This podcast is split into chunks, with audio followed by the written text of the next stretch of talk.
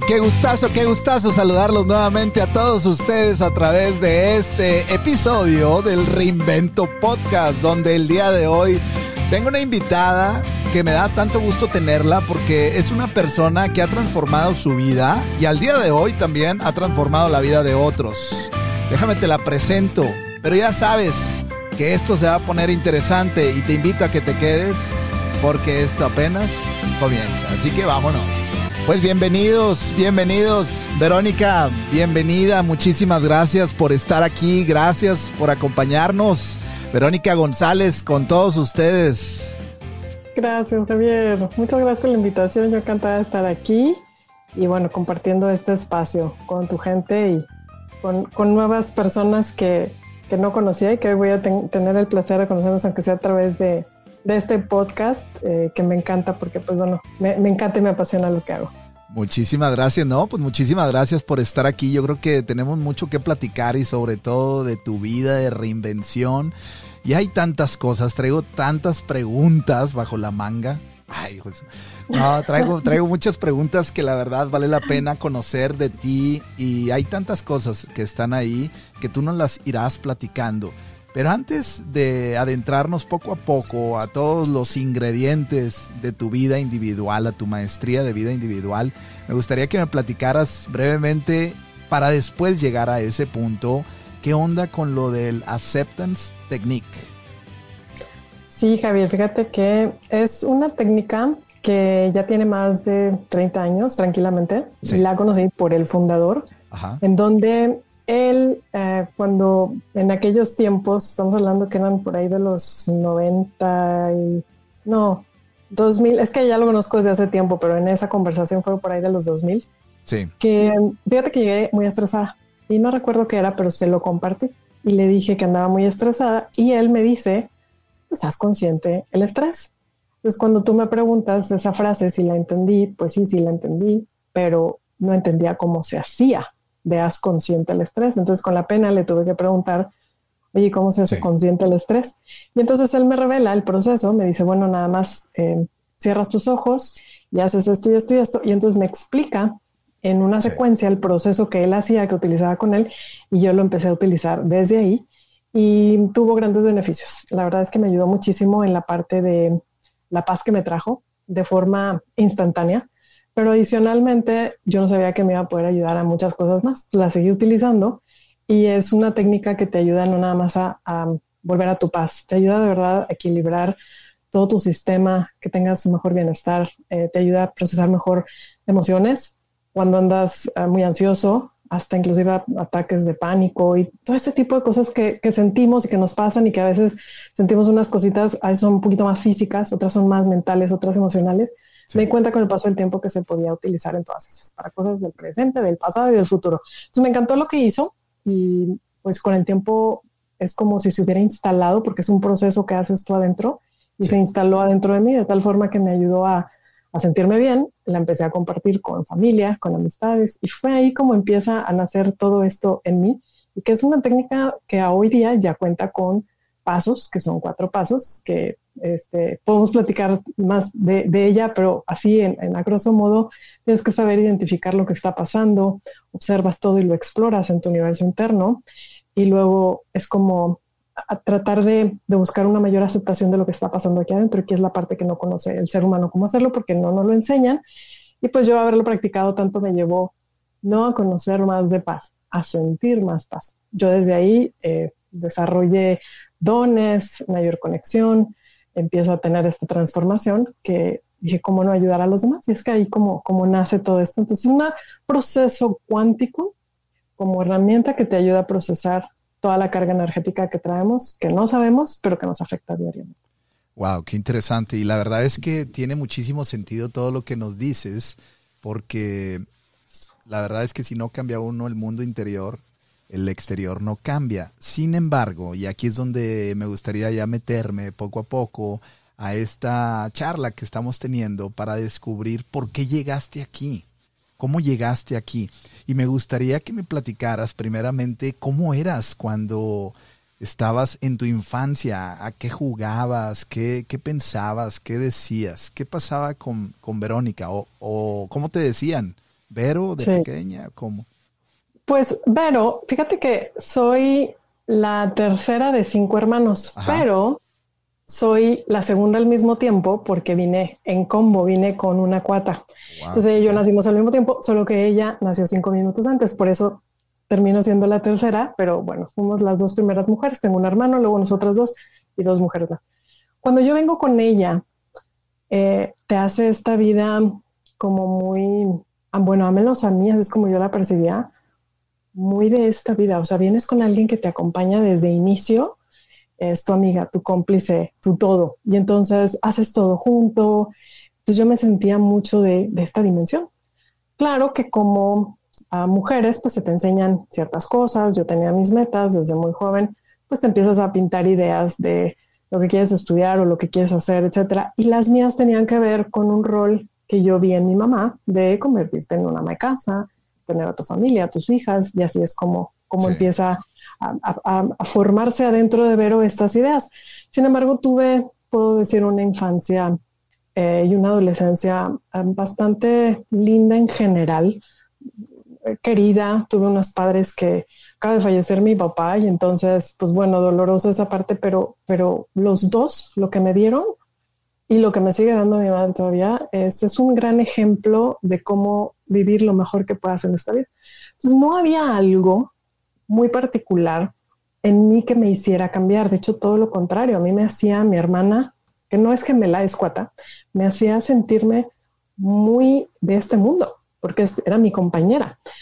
Entonces, cuando empezamos a tener ya ciertas diferencias fue cuando en aquel entonces los novios que traíamos no se caían muy bien. Entonces empezó a haber una ligera separación entre ella y yo, pero de ahí en fuera llevábamos la vida muy en paz, fuimos mucho de, ya sabes, muy de familia, de las navidades juntos, de viajes y todo.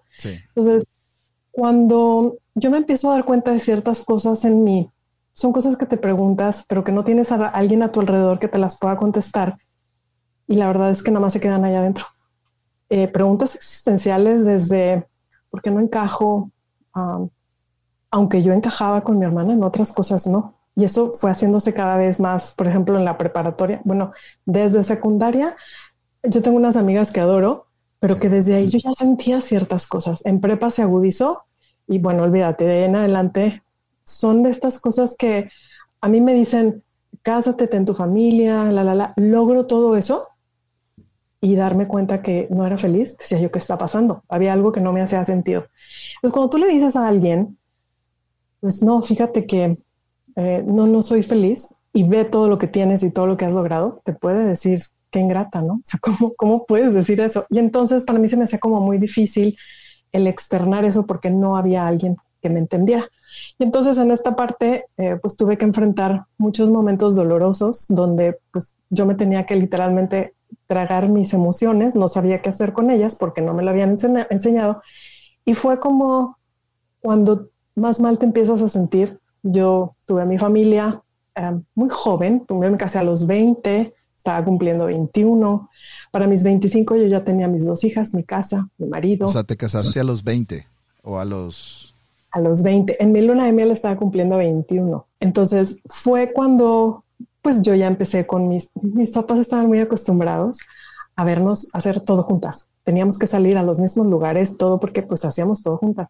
Pero luego llegó una época donde mi novio y yo queríamos ir a otro lado y el novio y ella a otro lado. Entonces teníamos que decir, sí, vamos allá, pero cada quien se iba por su lado, porque mis papás querían saber que estábamos juntas, como si nos protegiéramos una a la otra, pero llegaron a ver esos momentos. Y entonces empezó a ver esa, esa ya separación donde me empezó a mí a revelar de, mira, ella ya tiene sus, sus cosas, lo que ella quiere, y yo ya tengo las mías, no tenemos que coincidir en todo, está bien, pero sí fui, fui notando esto, ¿no? Además, yo me caso, ella se casa, no sé, cuatro o cinco años después que yo, y además, cuando ella se casa, para empezar, yo ya tenía mi vida de mamá, porque a los seis meses de que yo me casé, quedé embarazada, que aunque no estaba dentro de mis planes porque yo todavía quería terminar mi carrera, dije, va, ya tengo mi, bebé, todo perfecto y dije, voy a acabar porque voy a acabar. Ya le eché muchos años a esta carrera como para, para no, terminé como licenciada en diseño de interiores y terminé todo muy bien, pero yo ya mi vida era muy, ya sabes, de familia. y mi hermana pues todavía soltera, a veces novio, no, lo que tú quieras, pero termina ella con el novio de toda la vida. Y con, esa, con ese dolor, ella decide irse a Francia con unas primas que tengo por allá y empieza su vida allá. Entonces la distancia ahora nos separa todavía mucho más y esto hace que menos conexión entre ella y yo. Después de que había toda la conexión, empezó a haber cada vez más separación. Entonces empezamos a tener ese tipo ya de vidas casi, casi diferentes, donde ya no coincidíamos, eh, pues ya ni geográficamente, ni las cosas eran ya muy variadas. Ella allá, con el esposo, por ejemplo, tienen un hotel. Entonces ella ya, su vida era trabajo, otras cosas, y luego empezó la época de ser mamá y todo, pero la mía ya, ya estaba muy ya sabes, metida en la parte de la familia. Ahí fue cuando yo empecé a tener como mis momentos más fuertes de decir, ¿por qué si yo logré todo esto? Me dijeron que logrando esto ibas a ser feliz, no soy feliz. O sea, ya teniendo, teniendo a tus hijos, a tu esposo y tu vida, sí. eh, ¿cómo le podríamos? La, la, vida típica, ¿no? Que... La vida típica, que cualquiera quisiera tener. Ajá. Y esto años después, ahora ya lo entiendo. Y es muy parecido, o sea, no en el, en el tono de ejemplo, pero sí en, en la parte que te quiero externar de, de, cómo nos hacemos ideas de que logrando algo vas a ser feliz y no es cierto, como lo dicen otras personas que son, por ejemplo, millonarias y que mucha gente va en búsqueda del dinero como si eso los fuera a hacer feliz y te dicen, te invito a que seas millonario para que veas que eso no te va a dar la felicidad. Entonces me di cuenta con el tiempo que muchos tenemos un momento de vida importante de tomar decisiones y decir, ya logré esto y no soy feliz. Y me ha tocado escuchar a muchas personas. De hecho, las versiones de la gente es así. Te dicen, yo logré esto y me di cuenta que no era feliz. Bueno, en mi caso, para las personas que se identifiquen con esto, y habrá quien no, y habrá quien lo vaya a enjuiciar. Para mí fue así.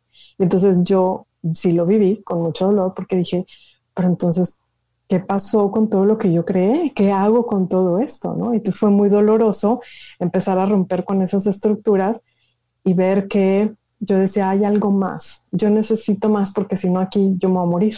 Y la verdad es que ya estaba presentando síntomas de una depresión que no me había dado cuenta, que de hecho yo no quería ni siquiera a externar ni conmigo, obviamente menos con los demás. Y a esto es algo que luego yo con el tiempo le he llamado ser positiva tóxica, porque en mi caso enmascaraba de ser una persona muy positiva para no hacer ver mi dolor cuando en realidad por dentro me estaba muriendo. O sea, sí, sí había un dolor fuerte. es, es un dolor profundo que no entiendes de dónde viene, pero sí sabes que algo falta que había algo más que no estaba yo accediendo y que ya había logrado esto, pero, pero de adentro se llena de otra manera. Y fue entonces con la técnica y mi despertar y todo que fue empezando a abrirse eso y ahora hay un entendimiento y ahora la gente que pasa por ahí, pues yo ya sé eh, la etapa o las fases en las que están y les voy ayudando. Pero cuando estás ahí, no sabes, es doloroso. No, no, no, no, no me imagino realmente porque para cada persona es distinto, pero me quedan, me quedan varias dudas porque está muy interesante. O sea, te das cuenta, haciendo una recapitulación, te das cuenta que dices, no, estoy, esta no es la vida que yo quiero. ¿Qué pasó con tus hijos? ¿Qué pasó con tu esposo? ¿Qué pasó con tu persona al encontrarse, no sé si sea la palabra correcta, ahogada en esa situación? ¿Qué piensas? Sí, eh, fíjate que estos son temas que no, no se han revelado del todo. Iba a hacer un podcast con mi hija para algún día platicar todo esto y es casi casi la primera vez que lo, que lo comparto, donde para mí fue tan doloroso que dije, si yo no hago algo, voy a morir. O sea, porque así lo sientes. Cuando estás en una depresión y ya no te quieres parar de la cama y todo, te sientes morir. Entonces empieza mi búsqueda y esto que te estoy diciendo no creas que fue de un día para otro, fue un proceso donde creí que era por ahí, luego no, y luego sí, luego no, y cada vez me fui acercando más. Eh, empecé a leer libros, empecé a ver, a estar con gente positiva que te invita a, ¿verdad? A este, negocios y cosas así para poderte poner en, en una, sí, en una vibra de hacer algo y que entonces disfraza muy bien porque la mente se ocupa con cosas nuevas y te brinda una ilusión, Javier, de que Ay, estoy haciendo algo nuevo y entonces me voy a acercar a la felicidad, para darme cuenta que más adelante tampoco un negocio o algo más que lograra en mi vida no me iba a dar esa felicidad. Y lo fui descubriendo y cada vez que, yo vivía eso era doloroso. Entonces, ya en, mi matrimonio empezaba a ver que buscábamos cosas completamente diferentes. Yo ya iba por un lugar y pues el papá de mis hijas iba para otro y entonces me enfrento a un divorcio. Y eso es otra parte muy dolorosa porque pues obviamente eh, no quieres destruir lo que años te ha costado, pero también se tienen que tomar decisiones en ese momento porque ya no íbamos para el mismo lugar. Yo estaba buscando un crecimiento, ¿sabes? Era algo más profundo que ni yo misma sabía, pero, pero que sí, sí puedes identificar y reconocer como, como una sed de algo más, ¿no? Sí. Y entonces, bueno, me enfrento al divorcio, eh, me enfrentar esto como la primera hija, porque fui la primera que me casó de los hermanos y la primera que se divorcia. Entonces, pues también fue doloroso eso para todos, donde no habíamos vivido algo así. Nunca me imaginé que yo iba a vivir algo así, pero pues llegué a ese punto. Y, y pues bueno, luego, pues ya sabes, te enfrentas a las cuestiones de los hijos, de cómo poderles dar una educación lo mejor posible cuando pues, está un papá ausente, etcétera. Y entonces empezaron a venir muchos cambios que tomó también la decisión eh, un, hubo un momento también crucial en mi vida donde tomo la decisión. Yo, yo siempre me quise, no sé dónde estás tú viviendo, pero yo soy originaria de Monterrey y con la, con la cercanía a la, a la frontera. Yo también, soy de Monterrey, pero estoy acá en el Monte de los Olivos, acá en el norte de... No, no, en Montana. En, en Montana, sí, sí, sí. Bueno, pues yo de Monterrey, con la cercanía de la frontera, era muy común ir, pues, en San Antonio, Laredo, cosas así. Cuando nosotros íbamos, a mí me gustaba mucho el decir, qué padre vivir acá en Estados Unidos. Entonces siempre tuve la idea de salir de México y vivir en otro lado. Mi idea era Estados Unidos porque era como la referencia que yo tenía, ¿no? Sin embargo, se me presenta la oportunidad de irme a Canadá y tomo esa decisión. Y entonces estábamos en buenos términos, ¿verdad? El papá de mis hijas y yo, y me dice, ve, crea lo que quieres crear allá y luego ya otra vez las niñas se van contigo, lo que sea, para poder que él me ayudara a, empezar a crear algo más. Y fue una decisión durísima porque, pues imagínate, ¿no? O sea, mamá y, saber que, tienes a tus hijos y tomar este nivel de decisiones no es, no es nada fácil, no es nada fácil. Entonces me enfrenta a muchas cosas estando en Canadá, donde empiezo a tramitar residencia, pasan un montón de cosas donde yo no puedo salir, o sea, sí puedes, pero decidí no hacerlo porque iba a perder todos los años de papeles y de trámites que tenía. Hasta que logré mi residencia ya pude salir. Entonces desde allá inician todos mis cambios. Y entonces fui, tengo un, podcast que me gusta mucho recomendarlo que se llama eh, La Planeta de la Nata, que también está en mi canal de Spotify en Acceptance Technique. Y hablo precisamente de todo este camino del despertar, de cómo yo le llamo la nata al planeta, cómo es difícil, mucho esfuerzo estar viviendo en él. Y cuando te sales, empiezas a ver que también hay otras formas de vivir. Y que para salir de la nata, las ligas energéticas que te unen aquí al, a la nata, lo denso de la nata, es muy fuerte. Entonces no era muy fácil. Entonces hay muchas cosas que te jalan para seguir metido aquí. Tomar una decisión de ese nivel era cortar con muchas de esas cosas y energéticamente, pues eso se siente. Y indirectamente, pues obviamente que esto se afecta a la familia, ¿no? Y entonces, pues sí hubo mucho de, este juicio y crítica de las decisiones que yo estaba tomando, porque pues, decido eh, empezar allá para empezar a echar raíces y a vivir mi vida. Y entonces fue una cosa que sigue otra y otra y otra que serían muchos eventos que te puedo platicar, este, pero es así como yo empiezo, es así como empieza mi, mi ruptura, mi estructura de muy mucha familia. Y no quiere decir que, que, no está mi familia. Ahorita obviamente se reacomodaron los roles en donde, aunque fui muy juzgada y todo, y eso es parte de lo que platico en el planeta de la nata, llegaron a un punto de poderme entender en quién me convertí que necesitaba yo literalmente salirme de donde estaba para poder renacer y entonces volver a llegar como, como una persona que, ya sabe lo que quiere, este, con, con un nivel de conciencia de mayor apertura, de apoyo a la familia y a todos. Entonces fue como yo al regresar empiezo a interactuar nuevamente con cada uno de los de mi familia y empieza otra vez a, mejorar esa estructura con cada uno de los miembros de, de mi familia, hermanos, padres, etcétera. Tomo tiempo y es algo que precisamente pasa cuando alguien está en el despertar de conciencia. Nos sentimos a veces muy solos porque no nos entienden ese cambio. Y ese cambio lo haces cuando ya estás en un punto de mucho dolor. Y como yo lo viví y tuve que enfrentarme a todo esto, y, fui fuertemente juzgada, llegó el tiempo de yo hacer las cosas de una manera más consciente que me ayudó a, restablecer eh, esa estructura familiar. Entonces hoy tengo ya esa convivencia de nuevo con la familia, con las hijas, con todo el mundo, pero eh, ya de una manera diferente. Pero ya no es la versión que era, es, es una, una, versión distinta que me muevo con claridad, que me muevo con, sí con la seguridad de las cosas que quiero y las que no. Y entonces ellos en la nueva versión donde ya me conocen, eh, ya, ya, ya no, ya no hay respeto, ya no traspasamos límites, ya no es porque soy tu madre y soy tu padre y me vas a hacer caso, ya no hay eso.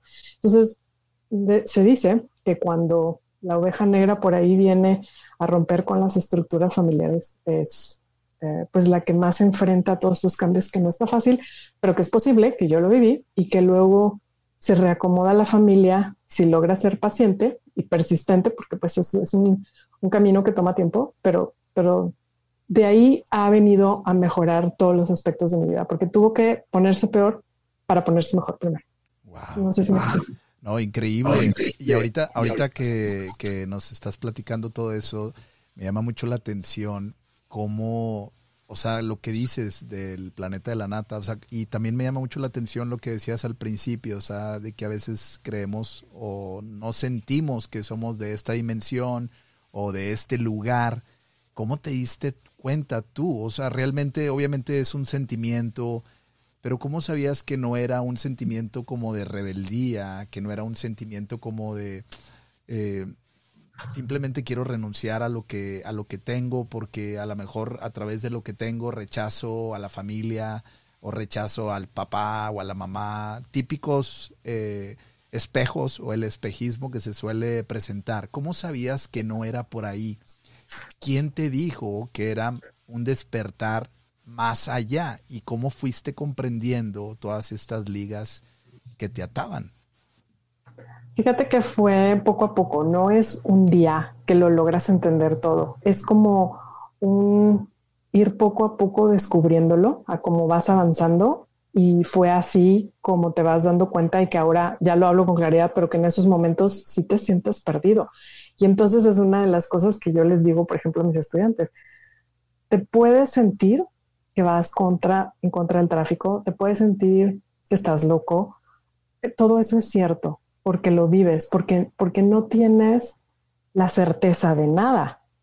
Cuando tienes una guía de cerca que te coachea, al menos te sientes ah, comprendido y no vas tan solitario o solitaria.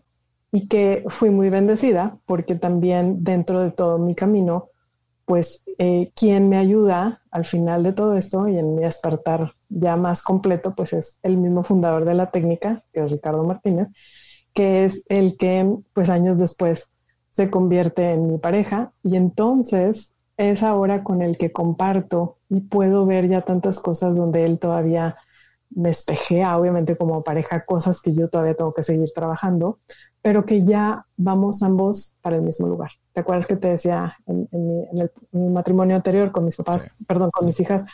Pues el, el, el, papá de mis hijas no íbamos para el mismo lugar, era, eran haz de cuenta que una Y, ya íbamos por lugares separados, este no.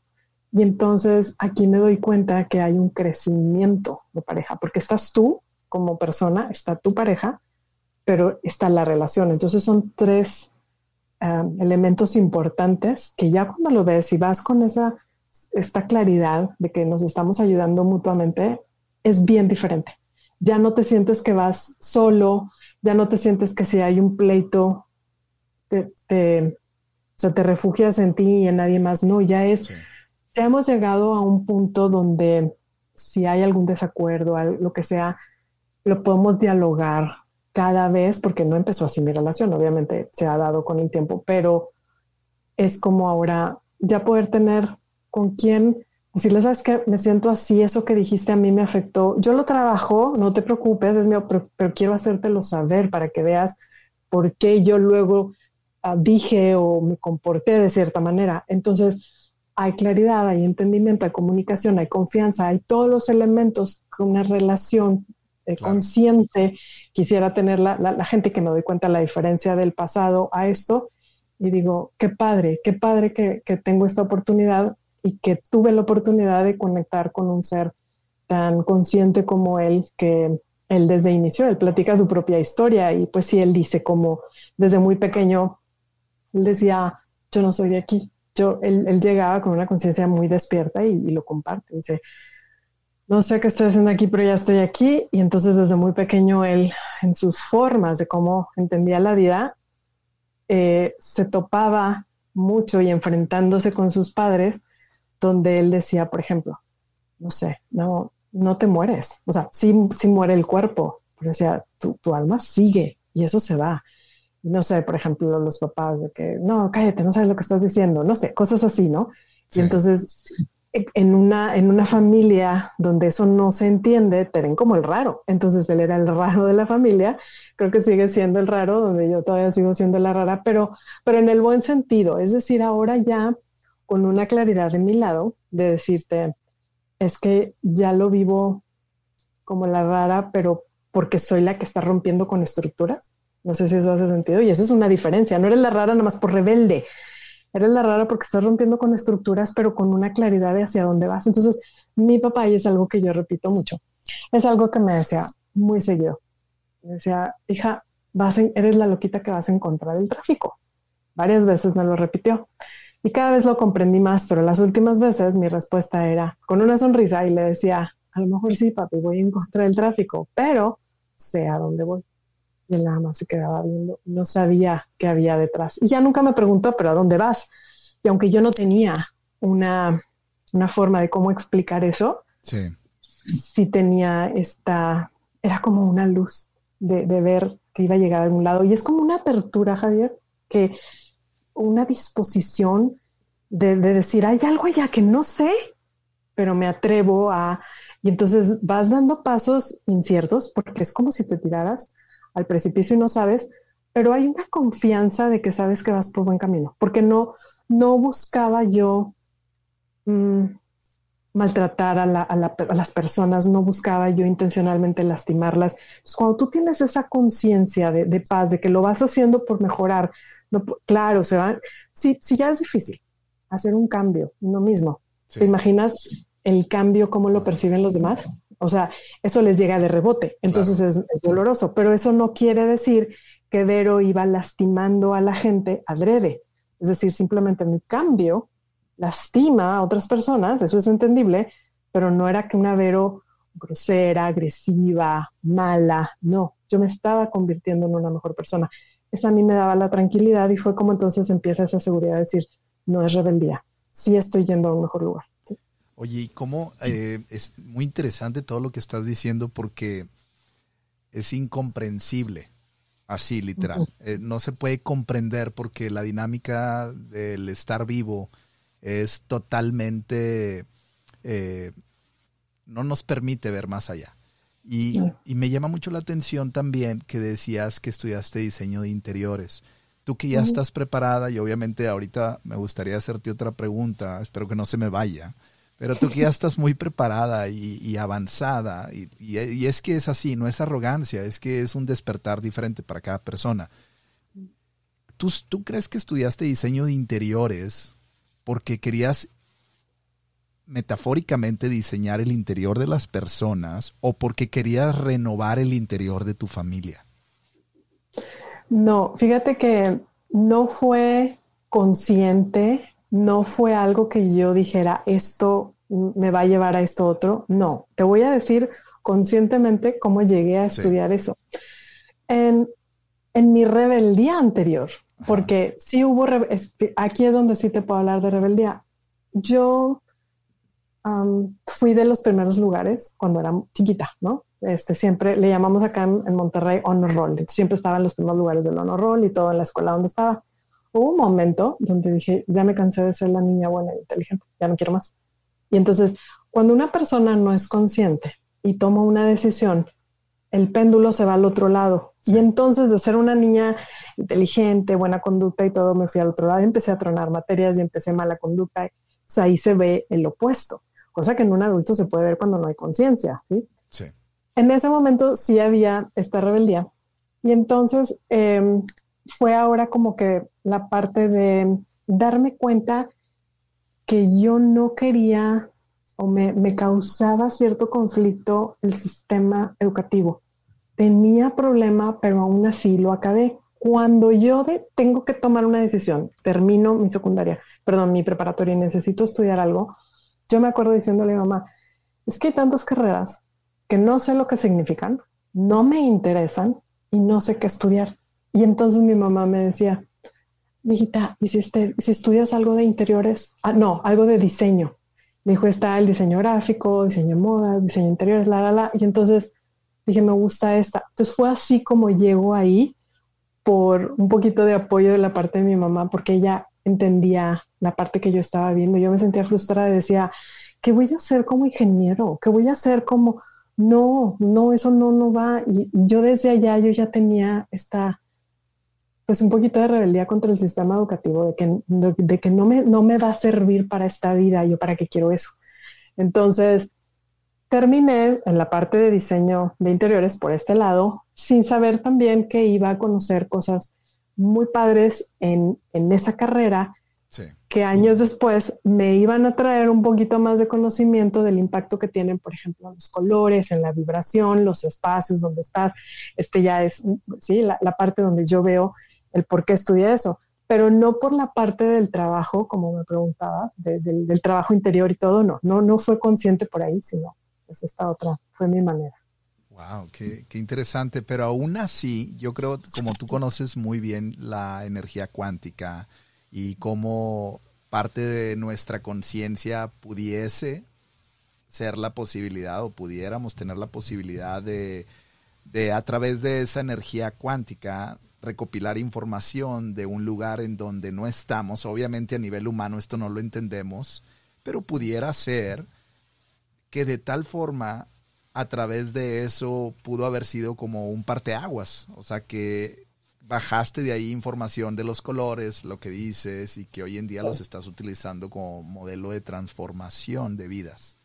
Sí, sí, sí, así fue. O sea, es esa parte tuya que siempre está ahí y que, siempre tenemos acceso a estas posibilidades infinitas, siempre, pero lo hacemos de manera inconsciente. Esa forma mía fue inconsciente, accedí a cierta información que años después me iba a ayudar, pero ahora ya lo hago consciente. Esa es la diferencia. Entonces todos tenemos acceso a esas posibilidades. La diferencia es entre hacerlo inconscientemente o hacerlo conscientemente. Y hacerlo conscientemente es toda la diferencia, porque entonces ya creas una realidad sin, no le voy a llamar perder tiempo, pero le voy a decir perder tiempo, porque al final de cuentas no sé cómo poderlo decir en, una forma descriptiva. Entonces, sin perder tanto tiempo, esa es la parte que te puede ayudar, porque creas y, y avanzas pero que al mismo tiempo no es perder tiempo, porque sin esas experiencias nunca llegas a donde quieres llegar. Necesitas vivir eso, que te van a dejar aprendizaje para entonces decir, ah, porque todo lo que vives es un contraste, es algo que te revela y te va diciendo, sí quiero esto, no quiero esto. Entonces agarras lo que no para seguir descubriendo lo que sí, entonces te vas creando con lo que sí quieres. Pero te digo, para llegar ahí, tienes que pasar muchas veces esto varias veces hasta que se aprende la lección. Entonces fue inconsciente de inicio. Ya lo hago más consciente, obviamente. Increíble, pues sí, así es. Es un proceso de transformación. Oye, sí, te, te voy a hacer una pregunta bien rara, bien, bien rara. Incluso suelo hacer así como que un remate, pero no lo voy a hacer porque está rara y, bueno, para mí se me hace rara y a lo mejor para otros se, se les va a hacer también. Pero si tú ya sientes que rompiste con el esquema que o de las o las ligas o esa nata que es lo espeso, ¿verdad? Que este planeta tiene y a través de lo cual nos une. ¿Quién eres en realidad? Si aquí mm. eres Verónica, sí. No sé si me logras entender. Sí, claro, claro. Y esa respuesta, si se van, por ejemplo, a mi Facebook personal, ahí viene y dice, soy un alma en evolución para la iluminación. Entonces me reconozco como un alma, como ese ser energético que está dentro de este cuerpo, que le llaman Vero, que, que es aparente una, como una mujer, pero que está en crecimiento, que está aquí donde les hablo de que tenemos dos propósitos. Uno es a nivel terrenal, que es lo que tú como Javier quieres, yo como Vero, etcétera, porque ya estamos aquí en esta fisicalidad, es una tercera dimensión que se vive así. Entonces tú puedes hacerlo como doctor, como este comunicólogo, yo como coach, eh, como quieras. Pero el otro propósito que es igual para todos es de nuestra alma. Ella es la que viene a crecer y a evolucionar. Entonces, desde ahí es como yo me reconozco, ok, soy esta alma, que ya está aquí dentro de este cuerpo. Entonces, conectas más con ella dejas de identificarte con todo lo que te dice la mente, que es programación, y entonces te conectas desde ahí, entonces avanzas de acuerdo a lo que se siente, lo que tu alma quiere experimentar. Cuando hay esta, esta mayor conexión, ahí te identificas con algo más que este cuerpo. Y entonces también sé que esta alma es la conexión que nos une a este planeta con el más allá. Entonces, también de alguna manera, como seres multidimensionales, que no es algo que experimento eh, todavía al full, pero, pero es, es, más teoría lo que te estoy diciendo ahorita, es que sí sé que en otros planos estoy yo como el ser superior, que también impacta, que también no, es afecta, es... Em, ay, ¿cómo estoy buscando la palabra? Es, la, el que dicta, el que, el que dice, que mueve también al alma para, para movernos, para seguir. Pero, pero esto ya es teoría. Yo si tú me preguntas cómo me experimento, me experimento más como ese ser energético que sabe que está evolucionando, que viene a esta tierra a aprender y evolucionar y que tiene guías, este, llámale ángeles, llámale, este, como le quieras llamar, que están guiando hacia un propósito mayor y es un despertar de, la conciencia, porque al final de cuentas todo es conciencia. Entonces, al mismo tiempo, puedo empezar a tener, esta es la parte que sí más, eh, de hecho la enseño, Cómo, cómo percibirte como esa conciencia que lo observa todo. Es como el observador, como ese ser observador que está viéndolo todo, donde ya se agarra menos de, las, de los juicios, de las cosas, porque cuando te identificas con eso, accesas a la programación y sigues repitiendo lo mismo. Entonces, para dejar de repetir eso, es, mucha conciencia, es trabajo de conciencia. Esa es la parte fácil y al mismo tiempo la difícil, porque se dice bien fácil, pero la práctica requiere mucho trabajo diario.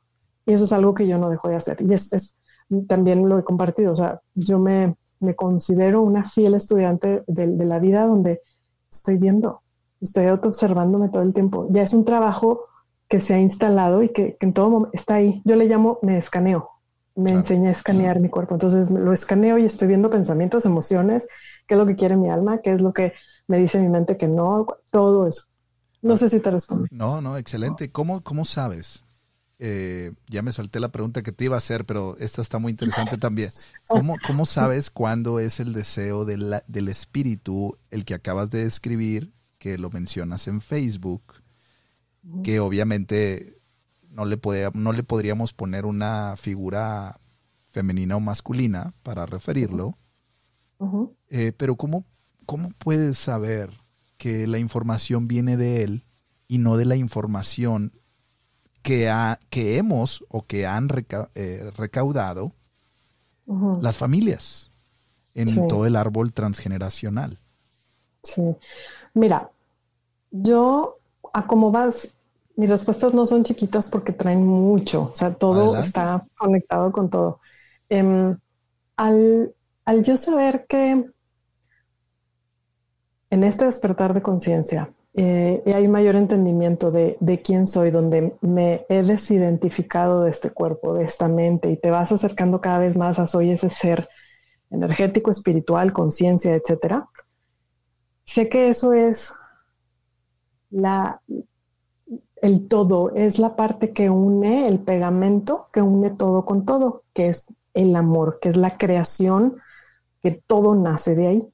Entonces, si esa es la esencia que tenemos nosotros todos adentro. Por más psicópatas que puedas encontrar, la esencia, esa, esa no la puedes quitar ni borrar de nadie, porque esa es la semilla del alma. Entonces, desde ese entendimiento y desde cómo yo ahora comprendo y vivo más así mi vida, yo puedo distinguir fácilmente cuando viene de mi mente, porque la mente tiende a cantearse como para el miedo, como para, ¿sabes? Emociones de baja vibración y el alma no. Cuando tú te conectas con ella y sabes si te está hablando, se siente la corazonada, se siente bien de inicio a fin. Eso es algo que quiere experimentar tu alma y es algo a lo que te enseñas. Hay una mayor conexión, entonces te conectas con tu intuición, te conectas más con tu cuerpo. Entonces, al identificarte con el cuerpo, dices, tengo que comer, tengo que bañarme, tengo que y ahora, no es que yo lo diga así, pero ya para mí así lo vivo. Ahora es, tengo que descansar este cuerpo, tengo que darle de comer, tengo que bañarlo, asearlo. Sé que es una herramienta que yo utilizo en esta tercera dimensión de conciencia para poder interactuar, pero no me reconozco como tal. O sea, lo uso, lo cuido, porque ese es mi vehículo, lo mejor que puedo. También, claro, tengo mis mis cosas y hábitos y también me puedo llegar a estresar y todo, donde estoy buscando ser más consciente para, para no estresar lo demás y no, no envejecer. No, no hablo nada más en la parte de, de, arrugas, ¿no? Sino todas tus células. Entonces, cuidando todo ese aspecto en la parte física, ah, nada más como una parte física, este, ¿verdad? Porque es materia, la que siempre estoy buscando alimentar y, hacer consciente es la relación que, siento como alma. Ahí es donde está. Entonces, esa a través del tiempo es la que veo que no se equivoca, a pesar de que pueda llevarte a tomar una decisión, que el día de mañana pueda llevarte a un lugar que a lo mejor tú dices mentalmente, híjole, me equivoqué. No es así. Lo que en realidad es que tu alma quiere vivir esa experiencia para aprender de algo que viene a aprender, pero que tú con la capacidad limitada mental no lo ves, sino hasta que estás ahí, entonces empiezas a vivir la vida bien diferente, porque hay conciencia y dices, ah, ok, aunque mi alma quería vivir esto, que, es mi alma, y lo voy a vivir y lo voy a hacer, si me enfrento a retos, ya no hay esa, ese rol de víctima de decir, ah, es que me equivoqué, no, eso que, que tengo que aprender, porque esto ya era algo que yo quería vivir, entonces el alma tiene estas cualidades que viene a aprender y viene a aprender, eh, no sé, la parte del amor, eh, de la compasión, eh, todas estas partes que sabemos que son del ser y que entonces es lo que te puedo decir, se siente bien de inicio a final cuando viene de tu alma y cuando viene de la mente hay partes que, que ya las veo porque para mí es más fácil por el entrenamiento que tengo, ya lo puedo ver, pero que al principio tocó, vamos a ponerle así, tropezarme varias veces para poder entender esto que te estoy diciendo. Entonces, cuando alguien viene conmigo y me está platicando, yo puedo ver más fácil, ah, mira, esa es tu mente. De hecho, les digo, esa es tu mente, ni le hagas caso, porque lo que quieres es esto, esto, esto. Y entonces les hace sentido y es, Claro, no me había dado cuenta que, entonces para mí ya es bien fácil, pero porque ya tengo años haciéndolo conmigo, lo cual me facilita hacerlo con los demás. Si tú quieres ayudar a los demás, la mejor forma de hacerlo, porque yo ya tengo las dos versiones, yo quise ayudar desde un Vero inconsciente y desde un Vero más consciente. Te puedo decir que ayudas más cuando despiertas tu conciencia, porque entonces viene ya no desde una mente limitada, desde esa programación, sino desde yo ay, es, que esa sabiduría, que acabo de escuchar esta frase que me encantó de Joe Dispensa y dice que la sabiduría es una, una memoria que ya no tiene carga emocional. Cuando ya puedes ver eso, es sabiduría, porque ya puedes acceder a eso y entonces ya sabes qué hacer, ya, ya no te ganchas con el drama.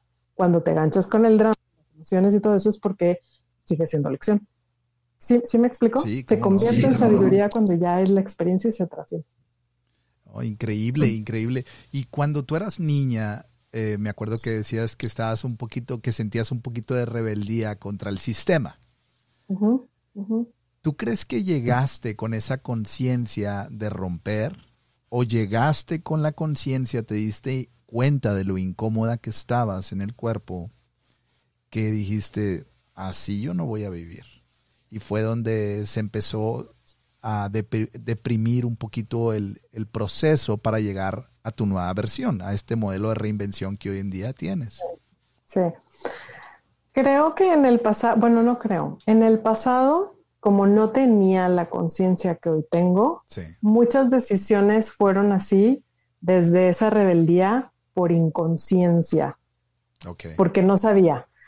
Con el tiempo, que aquí hago referencia, recuerdo ahorita en estos momentos a Steve Jobs cuando decía, él da un discurso donde no sé si lo has escuchado, que es muy bueno, y decía que le pasaban mil cosas o le pasaron mil cosas cuando llegó a, ese momento ahora al speech donde dice, ahora entiendo por qué viví esto, que esto lo viví porque lo otro y esto lo viví porque lo otro y, se va así hacia atrás y dice uniendo los puntos hacia atrás.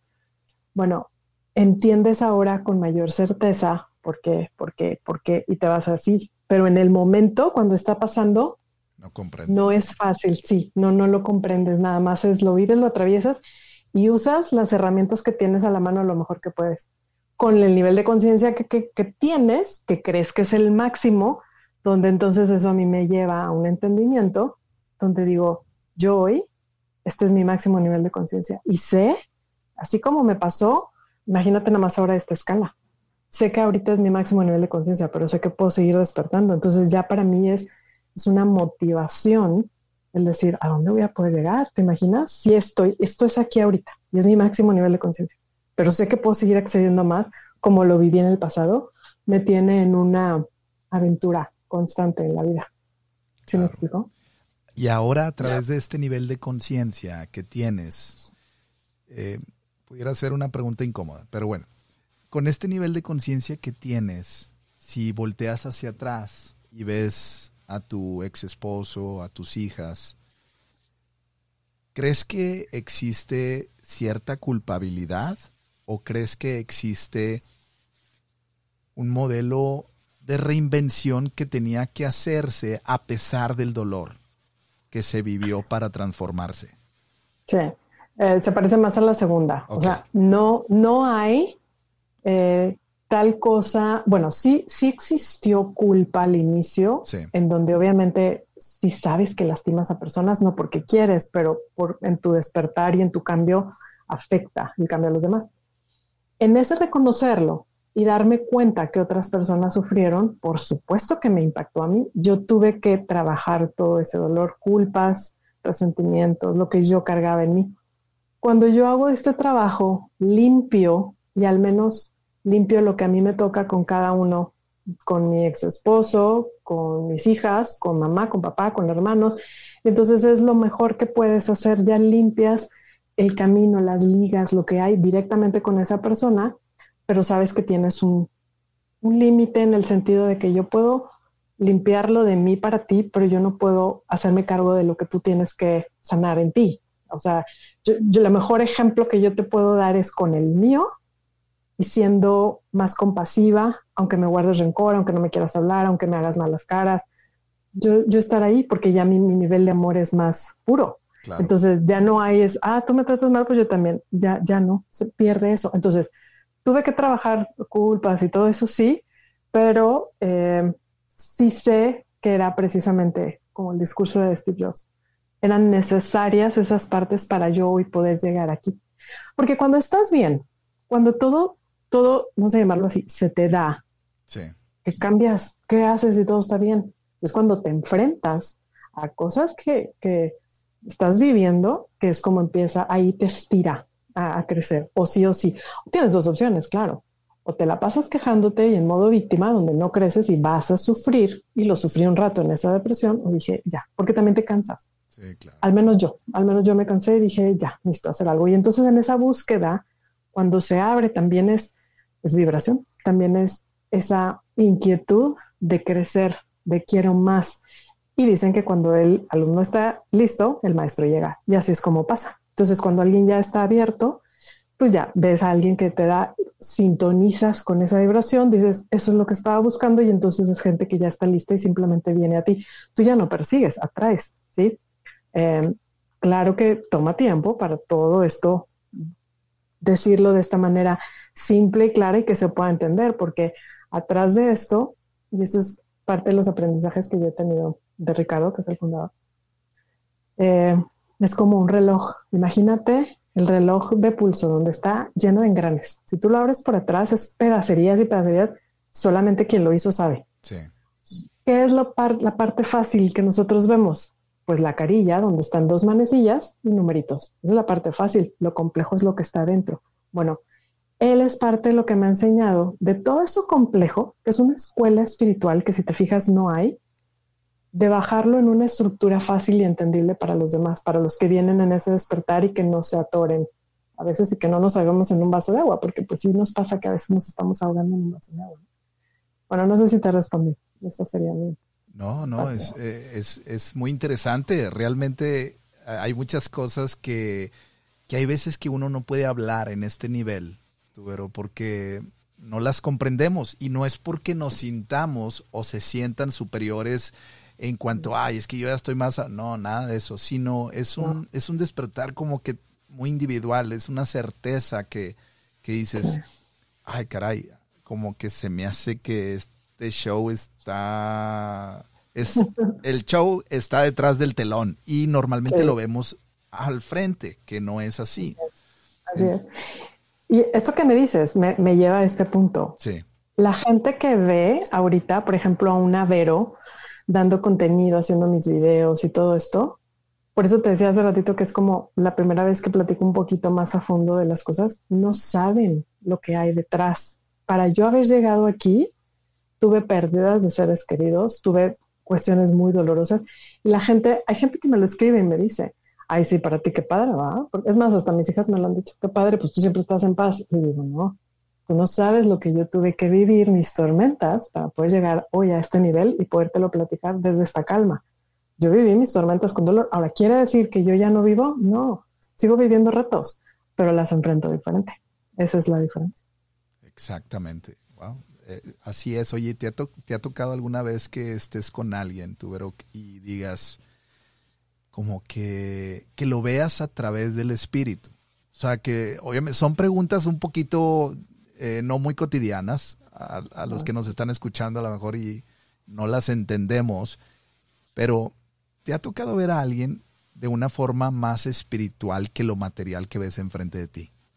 Sí, claro. Fíjate, esto me lleva a recordarme de esto. Cuando yo tenía pláticas profundas con Ricardo al inicio, eh, cuando yo quería encubrir ciertas cosas o aspectos de a mí, que a mí me daban pena de mí, él me decía, pero no necesitas hacer eso conmigo, yo te puedo ver a través de todo. O sea, yo, yo, puedo leer ya muchas cosas. Bueno, es algo que aprendes y desarrollas. Entonces, esa es parte de mi especialidad. Hoy puedo leer la energía mucho mejor de las personas. Y eso es porque aprendí a hacerlo conmigo, primero que nada. Entonces, si puedes ver eso y leer la parte de la persona y saber cuándo es genuina, cuándo no, cuándo está mintiendo, cuándo quiere pretender algo, cuándo es realmente este, amable y genuino lo que está haciendo y toparme con todo esto y aprendes a convivir con todos, donde también aprendí, porque es una fase que viví y también lo enseño, donde hay un momento de la vida, no sé si has escuchado el concepto de ego espiritual, y esto se refiere a que cuando vas despertando, te hace creer que eres más que los demás, porque luego en juicio de decir, ay no, es que esos están bien dormidos, no saben son unos papanatas o son, ya sabes, y es bien fácil decirlo. Bueno, cuando hablas así, habla de tu nivel de conciencia. Como yo lo entendí, hubo un momento donde yo, pero me encontré haciendo juicio de los demás que no habían despertado, dije, ay, yo estoy en mi agua espiritual y me di cuenta y también busqué trascenderlo. Entonces, cuando yo hoy hablo de una conciencia dormida y despierta, no hablo en una forma despectiva, hablo nada más como una forma descriptiva para poderte hacer un poquito de referencia de una persona que ya despertó conciencia y una que todavía no, pero sin juicio. Entonces, te hace que puedas relacionarte con las personas libre de juicio y encajar en el nivel de conciencia como la persona lo necesita. Y entonces, si es más espiritual, tienes temas profundos. Si es una persona que todavía no está ahí, eh, ayudas. La, la cosa es cómo poder ayudar a la persona con la que estás interactuando y dejarla mejor de que como cuando llegó contigo. Y ahí está mi parte de la parte vibracional donde yo, busco cuidar mucho mi energía, que les digo que es lo más preciado que tenemos. Y ahí es estar consciente para que cuando tengas una interacción con alguien, asegúrate de dejarlo mejor de donde estaba vibracionalmente. Y entonces te recuerdan más fácil como esa persona que, que hizo algo y no necesariamente, porque pues yo lo hago a distancia, mis sesiones son a distancia. Eh, esto ahorita que estamos haciendo tuyo es a distancia y la gente que nos vaya a escuchar aquí pues no, no tiene contacto, pero, pero esa conexión se siente. Y, y, esa, esa parte vibracional es, es, con la que se queda la gente y eso es lo que conecta. Y entonces gente que luego llega y te dice, oye, yo estoy pasando esto, ayúdame, ¿no? Eh, y te das cuenta porque es la gente que ya está lista. Van a haber muchas personas, es más, tengo clientes que me lo dicen y me dicen, no sé, por ejemplo, encontraron un video mío, Instagram, TikTok, lo que sea, y están, ya sabes, así, y es me ven y es, ah, charlatana, ¿no? Y dicen, ah, dijiste algo que me cautivó y me regresé, vi tu video y me ganché. Entonces tienen sesiones conmigo, ya sabes. Pero es que es, es una, ¿qué tanto pueden escuchar de mí cuando tú vas así, rápido? Es una conexión vibracional. Entonces ahí es como conecta y es, es, y a veces, o sea, sí es la palabra, pero es como va transmitida vibracionalmente esa palabra, porque es lo que estás, no lo que comunicas en palabras, sino lo que comunicas en vibración a través de las palabras. ¿Me explico? Sí, cómo no. Excelente, sí, así es. Es, es algo que, que, solamente se siente a nivel de vibración e información. Eh, lo perceptible es muy limitado y solamente lo podemos ver a través del vehículo humano ¿no? que, que tenemos. Sí, Y que, y que se interpreta por lo que ya hay adentro de tu mente. Exactamente. Todas las que, al final tú, o sea, no, hay veces que cuando estamos en el proceso de reinvención, reinventándonos para llegar a lo que realmente queremos hacer o ser, hay veces, según mi punto de vista, tú dame el tuyo, creo que a veces nos confundimos, que es lo que mencionabas un poquito del ego, del espíritu, pero nos confundimos un poquito creyendo que, que la culpa la tiene la historia que tenemos, que la culpa la tienen los padres que tuvimos o tenemos, que la culpa la tienen los ancestros que tuvimos y realmente no es así. Yo lo he ido entendiendo que todo es en base a decisiones y actitudes. Sí porque es al final lo que heredamos y obviamente venimos de un plano espiritual, estamos encajonados temporalmente en este plano material para vivir de alguna forma lo que este Javier tiene dentro, pero ¿qué voy a hacer con él? ¿Lo transformo? ¿Lo rechazo? ¿Qué hago? Y eso es lo que tú has hecho contigo, que al final pudiste haberte quitado la vida de la depresión tan fuerte que tenías.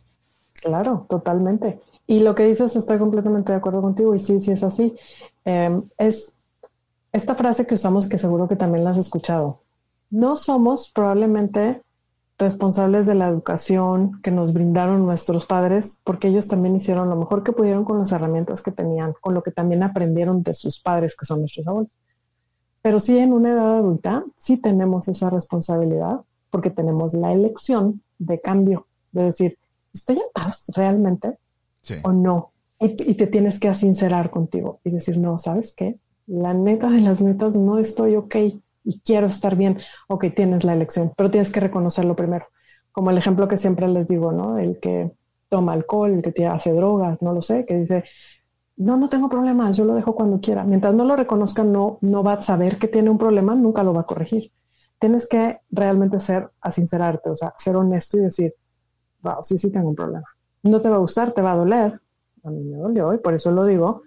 Y no en la parte del alcohol, pero yo en reconocer mis cuestiones, a mí me. Y dije, no, si quiero hacer un cambio, el motor fueron mis hijas porque lo vi en ellas. Fueron ellas que a través de sus palabras, de sus acciones, me estaban dejando ver lo que mamá les estaba enseñando, que yo dije, esto no puede seguir así, yo tengo que hacer un cambio para, para brindarles otra forma, ¿no? Y que que fue lo mejor que pude hacer. Entonces, con el ejemplo, cuando uno cambia, es el mejor ejemplo que les podemos dejar a la gente que está a nuestro alrededor para poder decir, sí, sí se puede. Y es como decir, o les abro la puerta para que sigamos en el miedo, en el drama, seguir repitiendo patrones, o les abro la puerta a la posibilidad de que sí se puede ser feliz.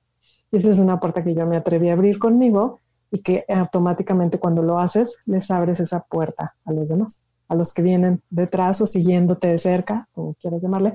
Y eso es lo que ha pasado, por ejemplo, con mis hijas, donde tengo ya pláticas profundas con ellas, donde ahora veo cómo mi cambio a ellas les ha impactado de tal forma que les invita o les ha invitado a hacer cambios también en ellas y pues es la forma en que ellas también están sanando porque me di el permiso de sanar yo. Yo les tuve toda la paciencia, sin juicio, para que ellas llegaran en su momento, porque también pues, te das cuenta que llega a haber juicio de decir, ay, ¿por qué no ven si lo hicieran? Pero también eso ya es juicio, es la mente.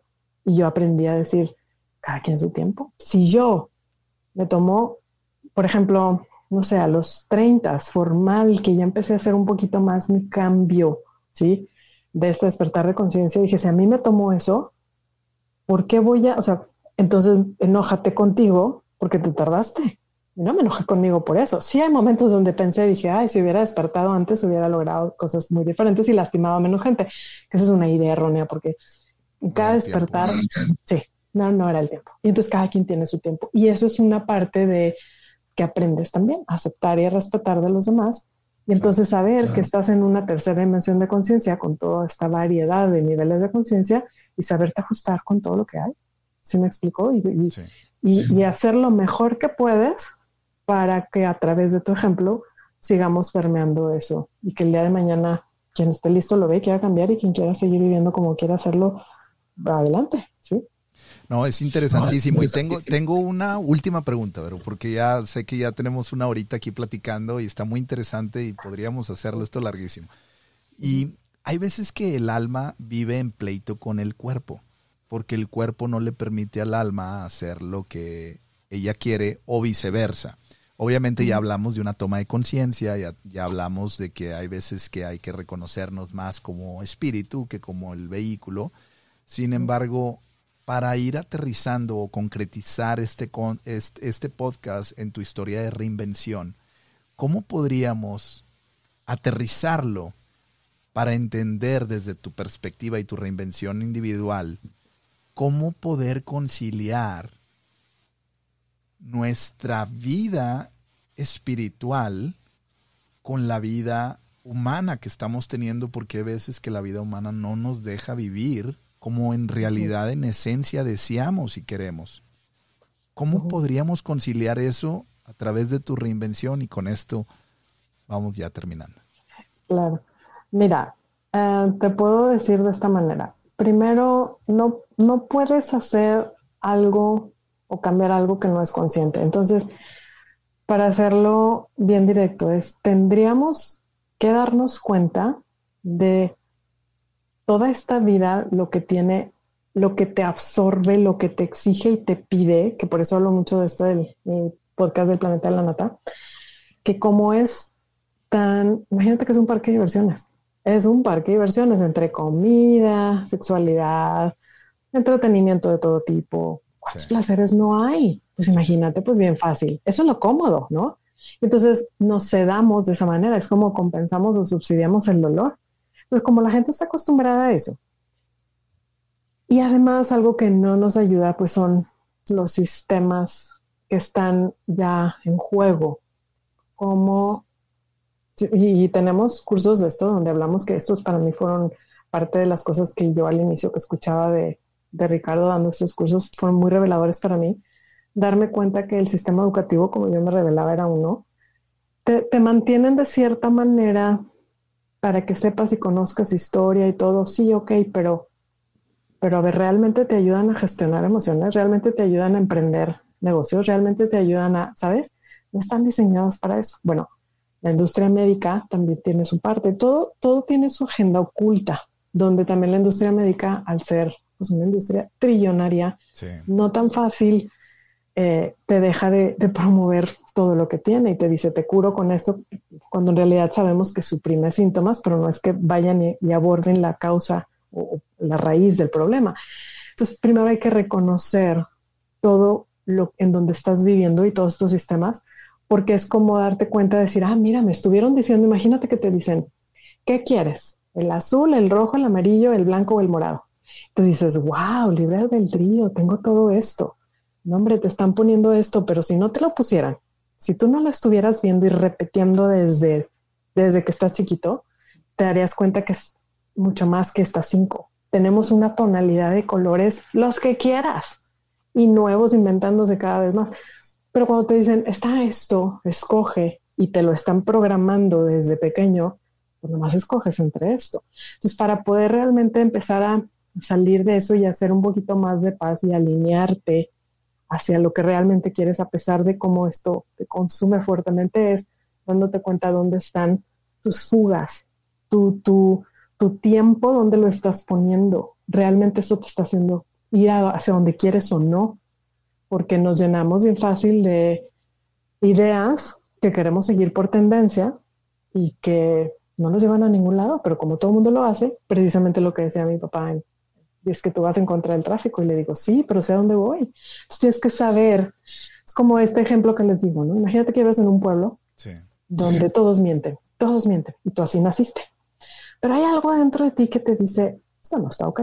Y algún día decides y decides no mentir y ser honesto. ¿Cómo crees que te va a ver el pueblo? Cuando todo lo que se conoce son mentiras te van a decir traicionero, ¿verdad? O sea, no, es tan fácil que tú cambies todo eso. Bueno, hay tres etapas para cuando quieres una mayor verdad o, una evolución hacia algo mayor. Primero es la etapa de el, desacuerdo total, de decir, no, es la desaprobación, es decir, esto no va a funcionar, ¿qué estás haciendo? Eres un la, la, la, la, la. Y la otra es una etapa de más, se, se, climatizan, es decir, hay gente logrando cosas y uno los voltean a ver y dicen, ah, mira, se está pudiendo, ¿no? Y ahí van. Y la tercera etapa es cuando ya se hizo todo el cambio y dicen, ay, qué fácil, como si no hubieran visto el piquito de los que iniciaron el cambio. Entonces estamos en una época de vida donde para hacer un gran despertar o masivo ya este conciencia que está siendo masivo pero le va a tomar años, eh, estamos siendo apenas los que iniciamos el despertar de conciencia masivo y que nos va a tomar un rato. Entonces somos esas personas que venimos a cambiar esas estructuras precisamente para empezar a darle este, este cambio y que la Tierra ya nos está ayudando como quiera, porque la misma Tierra como conciencia misma está evolucionando también y nosotros siendo parte de ella nos fuerza, casi casi nos está obligando a hacer esos cambios junto con ella y entonces es o te adaptas al cambio o la vas a sufrir. Entonces la, la respuesta es esa, es reconociendo, ¿sí? ¿Dónde están todas esas fugas? ¿Dónde está realmente lo que quieres? ¿Dónde no? Y si no hay claridad, si estás frustrado, si estás lo que sea, utilizar herramientas y prácticas que te ayuden a salir de ahí, de ese estancamiento, para empezar a ver la luz al final del túnel, si no vas a ver pura oscuridad, que son las que les llamamos las noches oscuras del alma, que son dolorosísimas, pero, pero necesarias porque es a pesar o a través de ellas que logramos hacer cambios, si no nos quedaríamos ahí y que entendiendo que no es que sea malo eso, es parte del, del todo. O sea, para ver la luz necesitas la oscuridad. Entonces, en esa parte completa, ya lo aprecias sin el juicio, pero actuando desde una, desde una mayor conciencia, desde esa luz y no desde la parte negativa o, la oscura. ¿Te responde? Oh, muy bien, muy bien, hasta de más. No, no, muy, bien, muy bien, pero oye, y fíjate a todos los que, que, te están escuchando en este momento, pueden ir a tus redes sociales y hay un video muy interesante que tienes ahí que lo van a encontrar muy rápido, que es donde hablas de que hay veces que si no te está yendo bien por algún motivo, tú haces el énfasis o la dirección de ir a sanar las heridas con los papás para quitar los bloqueos. Sí. Y es algo que también ahorita lo que platicabas, como que lo aterrice también a esa idea que también dices en tu video y es otro medio excelente para desbloquear tu evolución espiritual a través de esta trascendencia material. bueno, total, hay, hay una infinidad de cosas y preguntas ahorita que platicabas de todo este sistema médico y que obviamente yo creo, hay veces que yo digo, si es gente que está evolucionadamente más, más avanzada en términos materiales, a veces no logro entender si realmente saben de lo que es la conciencia, la apertura de la conciencia, lo que tú estás diciendo que va a cambiar en el mundo, o si realmente es más como una mafia que está gobernada por otra conciencia que no deja que la conciencia cambie. Bueno, total, no, no me quiero meter en esos temas, pero tú me entiendes. Es largo todo eso. Es, es mucho, como dices, no acabaríamos porque hablar de estos temas te toma años. O sea, puedes investigarle y en algunas vas a encontrar unas respuestas más fáciles, en otras no. Por ejemplo, lo que te puedo decir en esto es, Yo te voy a hablar desde donde yo lo que sé, lo que he vivido, lo que he aprendido, de ahí para abajo. Sí. Y mis maestros me hablan desde donde ellos están hacia abajo lo que, lo que conocen. Entonces, todos estamos topados en un punto. Tú sigue viendo dónde estás y de ahí sigue avanzando. No te estanques, no te quedes ahí. Eh, para mí la parte más importante ha sido que yo algún día pensé o creí que yo ya lo sabía todo. Cuando te cansas y tienes lo que has logrado, dices, pues yo ya, ya sé todo. O sea, qué, qué error tan grande decir eso, pero, pero yo, yo me vi ahí en esa situación y luego entendí y dije, no, a ver, ábrete porque ni es todo. Si ya lo supieras todo, ya estuvieras bien y no lo estás. Y entonces fue como empezó mi despertar, que ahora puedo ver y entiendo esto y digo, hay más cosas que no sé que las que sé. Y con esa apertura siempre estoy viendo cosas nuevas, porque es como mi alma aprende, evoluciona y se emociona y se motiva. Y entonces es, quédate en esa parte de, ¿qué puedo aprender? Siempre. Y si todo lo utilizas como un espejo para ver yo qué tengo que aprender, eh, todo lo ve, todo es un maestro para ti. Personas, experiencias, todo se convierte en lo que yo puedo, o sea, es en un maestro de las cosas que yo puedo cambiar o mejorar en mí. Y ya lo sabemos, es like, como es adentro es afuera, como es afuera es adentro. Así es que nada más quiero hacer los cambios de la película interior que hemos creado por años para que cuando cambies aquí se proyecte una película nueva y entonces puedas ver esta creación diferente, porque esta es la que tiene el impacto sobre la de afuera. No es al revés. Creamos adentro y disfrutamos aquí afuera y esa es la que manifestamos. Ese es el poder de creación que tenemos todos. Entonces, la vida no está, la construyes. Las relaciones no se buscan, las construyes. ¿Qué quiero construir? Y ahí empezamos, ¿no? Es ver qué sí quiero, aprovechando el contraste de experiencias pasadas que no quiero, que eso viene un poquito con la parte de los padres, ¿no? Lo que no quieres de tu papá ser igual o tu mamá, aprovecha eso. No, no te define eso. Pero si ya lo viste como experiencia, busca cómo cambiarlo, pero no nada más de palabras. Con esto acabo. No es lo que quieres, es lo que crees. ¿Qué creo al respecto de algo para poderlo lograr? Porque ahí es donde están las limitaciones increíble, increíble. Pues qué, qué, mejor manera de terminar, la verdad, con todo lo que acabas de decir. Pero la verdad que te mereces un gran aplauso y un aplauso obviamente sincero. Ahí está. la verdad es que muchísimas gracias, muchísimas gracias por estar aquí, Vero, porque sé que por algo estamos aquí. Honestamente, esto es un misterio, como se me queda bien grabado lo que dices, que hay cosas que sabemos, pero hay otras que aún no. Y la, la, información, como decías, de los colores, tenemos aquí donde está la cámara, tenemos cinco colores, pero que nos ofrecen, en realidad todo es infinito e inagotable. Y bueno, pues para toda la raza reinventada les voy a dejar las redes sociales de Vero. Ahí en la descripción, ahí le pueden dar clic para que se vayan directamente a, la página de Vero en sus redes sociales y puedan ver todo lo que hace y obviamente pues sus servicios ahí también están disponibles para todos ustedes. Y pues ya saben, gracias, gracias Vero nuevamente y a toda la raza reinventada, échenle ganas. Esta es una historia de reinvención que transformó su vida y ha transformado vidas también. Así que no se rajen, échenle ganas porque la vida está en movimiento y mientras haya vida hay transformación. Ánimo, nos vemos y nos escuchamos en el siguiente episodio. Bye, bro. Bye, bye.